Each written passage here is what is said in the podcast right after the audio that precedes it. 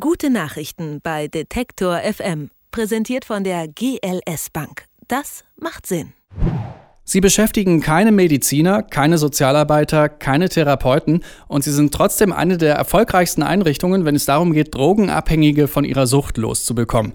Die Fleckenbühler in Frankfurt. Die Selbsthilfeeinrichtung funktioniert nach harten Regeln. Jeder darf kommen, jederzeit und wird in dem Haus aufgenommen. Aber ab diesem Moment gilt ohne Ausnahme keinerlei Drogen, keine Zigarette, kein Bier. Das ist hart, aber erfolgreich. Und weil jeder, der dort arbeitet, ebenfalls einmal drogenabhängig war, wissen die Mitarbeiter, Mitarbeiter des Fleckenbühler Hauses, wie sich der kalte Entzug anfühlt. Markus Engert war dort und hat mit Ronald Meyer, dem Geschäftsführer der Fleckenbühler, über ihre Arbeit gesprochen und ihn als erstes gefragt, wie die Fleckenbühler eigentlich so zusammen leben.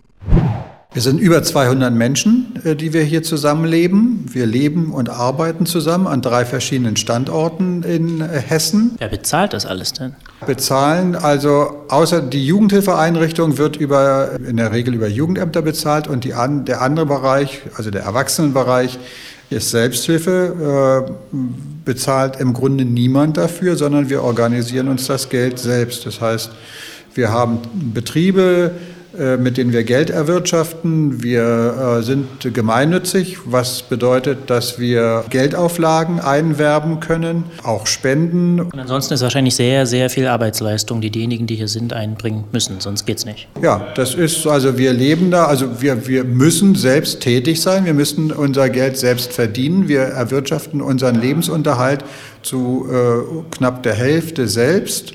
Äh, staatliche Unterstützung in welcher Form auch immer, also auch als individuelle anspruchsberechtigte Form, äh, liegt bei uns um die zwei, knapp 20 Prozent.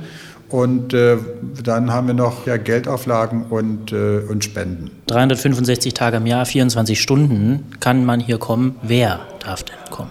Ich, wir sagen Süchtige, aber Süchtige, was heißt das? Äh, äh, früher sprach man bei Süchtigen in der Regel von, von äh, primär Heroinabhängigen. Das ist nach wie vor unser Klientel.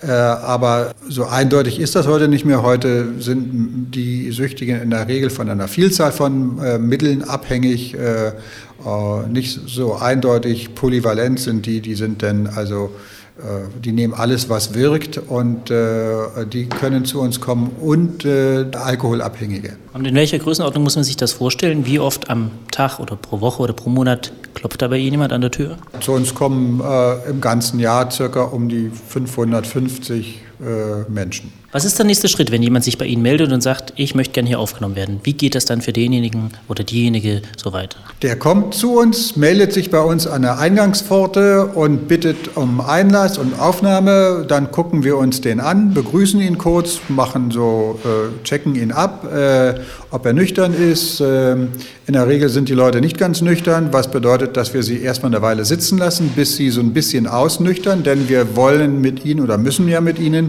Vereinbarungen treffen, die etwas weiterreichend sind. Äh, das heißt, Sie müssen schon ein bisschen bei klarem Verstand sein, wenn wir mit Ihnen äh, äh, diese Vereinbarungen treffen. Das heißt, Sie warten also dann auf Ihr Gespräch, denn maximal 24 Stunden, sage ich mal, und ähm, können also auch bei uns übernachten direkt. Und dann werden Sie bei uns aufgenommen und fortan leben Sie bei uns im Haus. Das heißt, Sie leben bei uns, sie essen bei uns, kriegen das Essen komplett versorgt und arbeiten im Haus mit zuerst einfache Dinge im Bereich der Hauswirtschaft, also sauber machen und Tischdecken und so einfache Geschichten. Und später dann in, in einem unserer Betriebe. In dieser Zeit machen äh, die Menschen, die zu uns kommen, äh, verschiedene Praktika in den verschiedenen Bereichen. Wir haben jetzt nur als Beispiel hier in Frankfurt haben wir, wir haben ein Umzugsunternehmen, mit dem wir Umzüge machen. Wir haben hier äh, um die Ecke haben wir eine Bäckerei, in der wir äh, backen, Brot backen und äh, alles, was in der Bäckerei backt halt und Konditorei auch. Ein Ladengeschäft haben wir, wir haben einen Buffet-Service. Wir haben natürlich eine große Küche und also in einem dieser vielen Bereiche äh, kann ich dann oder mehreren dieser Bereiche kann ich dann ein Praktikum Praktikum machen und gucken, ob mir die Arbeit dort gefällt. Wenn ich mich dann dazu entscheide, in diesem Bereich tätig zu werden, dort zu arbeiten, dann verbleibe ich in dem Bereich. Soweit kann das gehen, dass äh, die Person dann auch eine Ausbildung bei uns macht. Das heißt aber, man muss im Prinzip die Brücken hinter sich abbrechen, also sowas wie eigene Wohnung noch behalten oder einen anderen Job nebenher haben, das geht hier einfach nicht.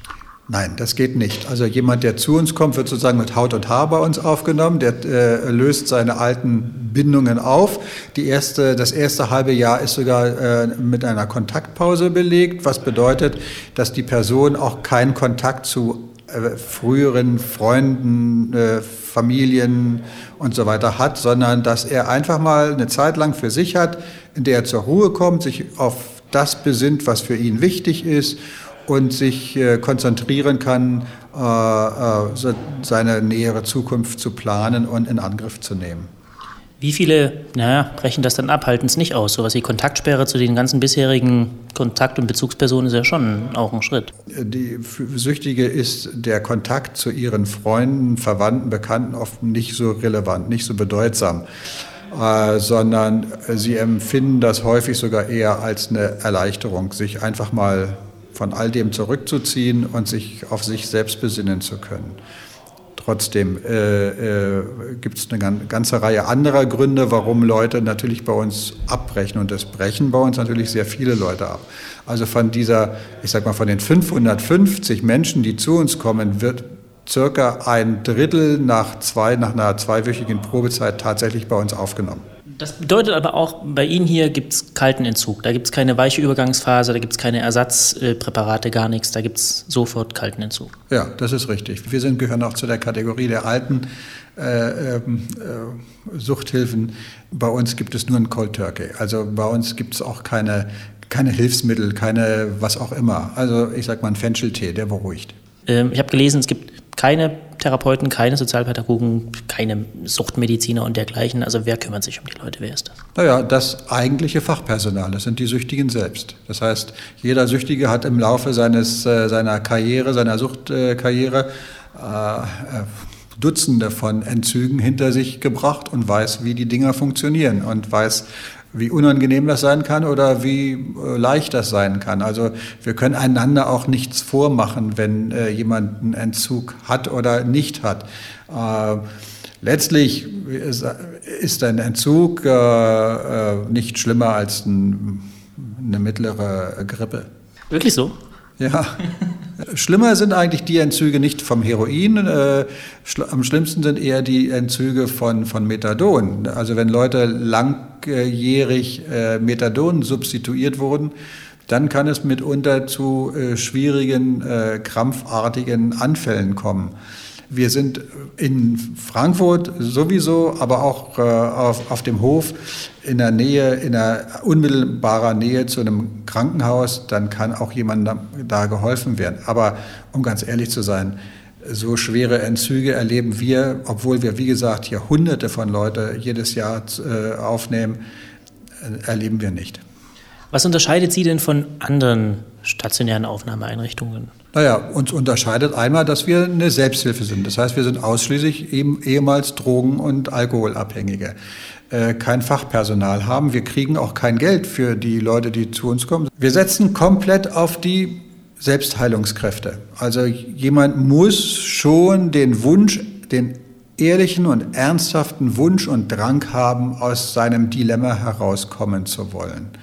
Das, was bei uns wirksam ist, ist im Grunde das äh, Beispiel, dass mir jemand gibt, der schon etwas länger da ist als ich, nüchtern geworden ist und in dem Prozess des, ich sag mal, Normalwerdens schon zwei, drei Schritte vor mir steht. Und äh, aus diesem Erleben, aus diesem persönlichen Erleben heraus mir auch einmal Beispiel geben kann und zum anderen auch Ratschläge geben kann und Hilfestellungen geben kann. Und natürlich auch über, die, über das Maß an Mitgefühl verfügt, was wahrscheinlich nur daraus erwächst, dass ich es mal selbst erlebt habe.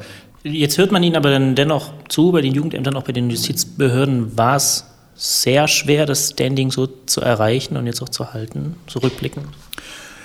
Naja, also ich sag mal, schwer oder nicht schwer, das, ist, das, das kann ich nicht so beurteilen. Nein, das ist einfach die Kontinuität der Arbeit, die wir leisten. Wir sind seit, sagte ich ja, seit 1971 auf dem Markt und äh, machen uns in dem ich sag mal, in dem Bereich, äh, in dem wir tätig sind, machen wir uns bekannt und man kennt uns, also bundesweit. Wir sind eine Einrichtung, die äh, einen, bundesweiten Einzug hat und äh, wir sind in allen Gerichten Deutschlands sind wir bekannt. Wenn Sie zurückblicken, so die letzten Jahre und Jahrzehnte, mit welchen Vorurteilen hatten Sie zu kämpfen? Welche sind noch da? Welche sind vielleicht weg? Wie hat sich das so entwickelt? Naja, Süchtige haben immer mit Vorurteilen zu kämpfen, wobei ich nicht mal unterstellen würde, dass das Vorurteile sind. Dort, wo Süchtige auftauchen in massierter Form, äh, hinterlassen sie in aller Regel erstmal äh, nur viel Schmutz, Ärger und äh, ja, Unzufriedenheit. Insofern wundere ich mich nicht, wenn wir irgendwo hinkommen und ein neues Haus, also auch hier in Frankfurt hatten wir, ähm, äh, als wir das Haus eröffnet haben, natürlich erstmal eine kleine Bürgerinitiative gegen die Ansiedlung von äh, uns, den Fleckenbühlern da mussten wir uns eben durchsetzen und uns bekannt machen und, und über unsere Arbeit informieren. Und, und einfach dadurch, dass dann die Zeit so ein bisschen ins Land geht, merken die Leute, die reden nicht nur anders, sondern die tun auch anderes und verhalten sich entsprechend. Also das ist dann, äh, dann, dann kommen wir relativ schnell mit den Leuten gut zusammen.